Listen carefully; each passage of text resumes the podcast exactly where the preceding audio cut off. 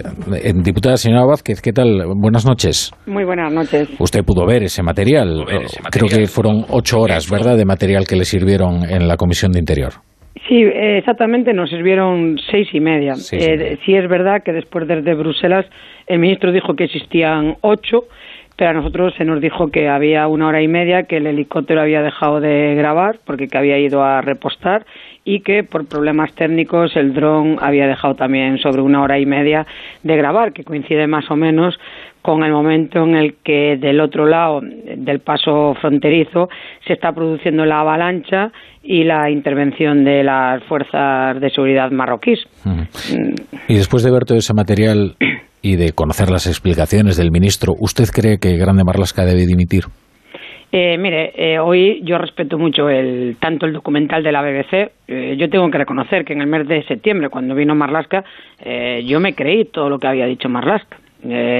una vez que fui a Melilla y que allí el teniente coronel y la Guardia Civil nos explicó cómo había sido ese dispositivo y yo vi in situ el paso fronterizo y vi ese lugar horroroso en el que ahora veo eh, ese montón de, de personas, eh, de cuerpos eh, en el suelo, pues lógicamente me di cuenta que nos habían mentido.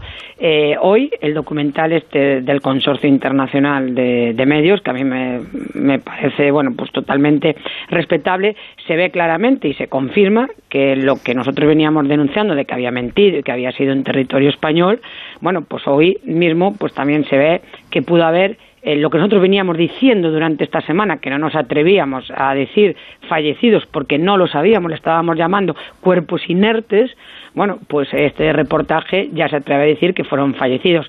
Yo, eh, el visualizado hasta donde nosotros hemos podido llegar, que es más o menos eh, un poquito antes de intervenir mismo la policía marroquí, pero sí se ve, sí se ve la avalancha esa, sí se ven cientos de cuerpos unos encima de otros, eso todavía se ve con el helicóptero de la Guardia Civil y se ve ya, que eso mm, a mí me, me impactó mucho, que ya por detrás empezaban a entrar la policía marroquí. Mm. Es decir, eso sí que lo hemos visto en el propio visionado que nos enseñó la Guardia Civil. Al igual que también hemos visto, aunque lo negó Marlasca reiteradamente, hemos visto a dos cuerpos policiales, no solo uno, vimos a la Gendarmería y a la Policía de Marruecos, a los dos quitando y pasando eh, los rechazos en frontera desde la propia Melilla a, territorio marroquí. Es decir, eso lo hemos visto y eso no lo puede negar Marlasca ni nadie. Entonces, por precisar, ustedes lo que vieron es cómo entraban mediante una avalancha en territorio español, pero no tienen la certeza de si alguno de estos inmigrantes murió en territorio español. Efectivamente, yo no puedo decir si estaban muertos o no porque eran imágenes desde un helicóptero, pero sí se veía un grupo enorme de gente unos encima de otros. Y si yo comparo, como yo estuve, la fotografía donde yo estuve en ese paso fronterizo, con lo que ahora veo ahí, pues veo que efectivamente es el mismo lugar. Son los mismos tornos que se ven al fondo, el mismo cristal, todo. Es que es todo idéntico. Sí, yo creo que eso quedó aclarado además en la investigación. Eh, claro, en lo que estamos es si efectivamente eh, consiguieron entrar y fueron devueltos en caliente y, o, arrastrados con vida a territorio marroquí o si fueron arrastrados algunos cadáveres. Es claro, la distinción es muy relevante porque la frase que de la que rehén el ministro es nadie murió en territorio español. Bueno, es rehén ahora de esa porque de las otras ya las fue reconociendo a medida que le vamos cada día desenmascarando alguna mentira. Pero efectivamente, yo sí que he visto que llevaban a inmigrantes que previamente se habían desmayado, sí que vino la policía marroquí a suelo de Melilla y se los llevó otra vez para Marruecos. Mm. Eso sí que lo hemos podido comprobar el viernes pasado. Que los fallecidos, yo no lo sé si eran, eh, es decir, era gente que estaba tumbada en el suelo. Eso sí que lo puedo decir. Si eran fallecidos o no, yo no lo puedo asegurar, porque yo no, no he visto eso con, eh, con tanta proximidad. Hoy estamos impactados con este documental, porque lógicamente una, una verdad que más o menos sabíamos aquí en España, ahora se ha trasladado al ámbito internacional. Y al ámbito mundial. Es decir, esto no es una tontería. Y estamos hablando de que efectivamente hay que mirar qué ha fallado. No se puede tratar a la gente así, efectivamente. El rechazo en frontera está totalmente garantizado, tanto por el Tribunal Europeo de Derechos Humanos como por la propia Constitución.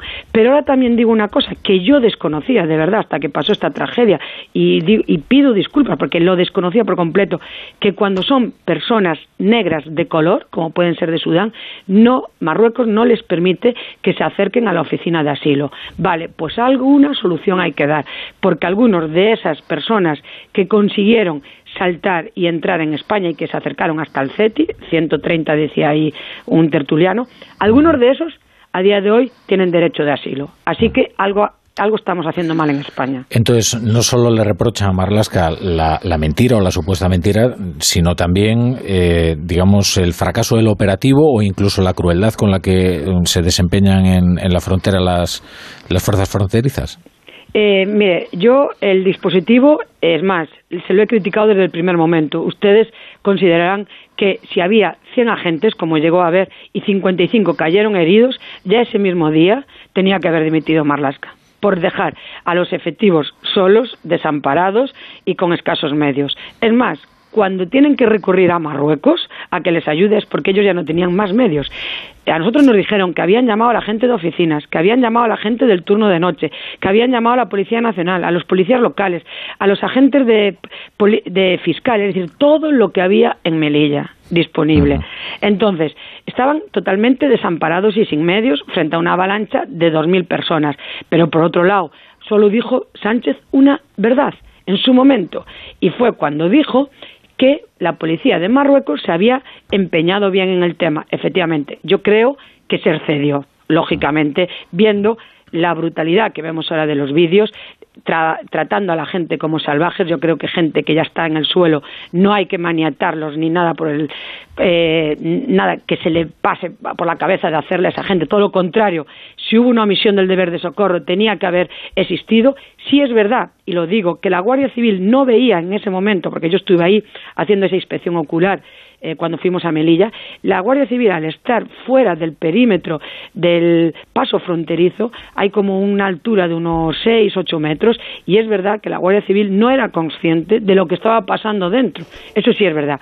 Y bueno, después el propio Marlasca que dijo que, sola, que nunca había actuado la policía en suelo español. Bueno, pues no solo actuó la policía, fue la policía, los gendarmes, las, los auxiliares del ejército y el propio ejército. Es decir, cuatro fuerzas actuaron en España. Y es verdad que además que el presidente lo dijo, elogió, digamos, el, operativo eh, marroquí. Eh, en las imágenes que usted vio, sí, queda claro que se trataba de un asalto violento y que los que trataban de pasar las fronteras se empeñaron con mucha dureza y en algunos casos incluso con, eh, en fin, armados con lo que tenían contra los... y yo vi con el machete como tardaron unos 20 minutos en abrir la primera puerta de, España y, y después la otra ya fue casi seguida.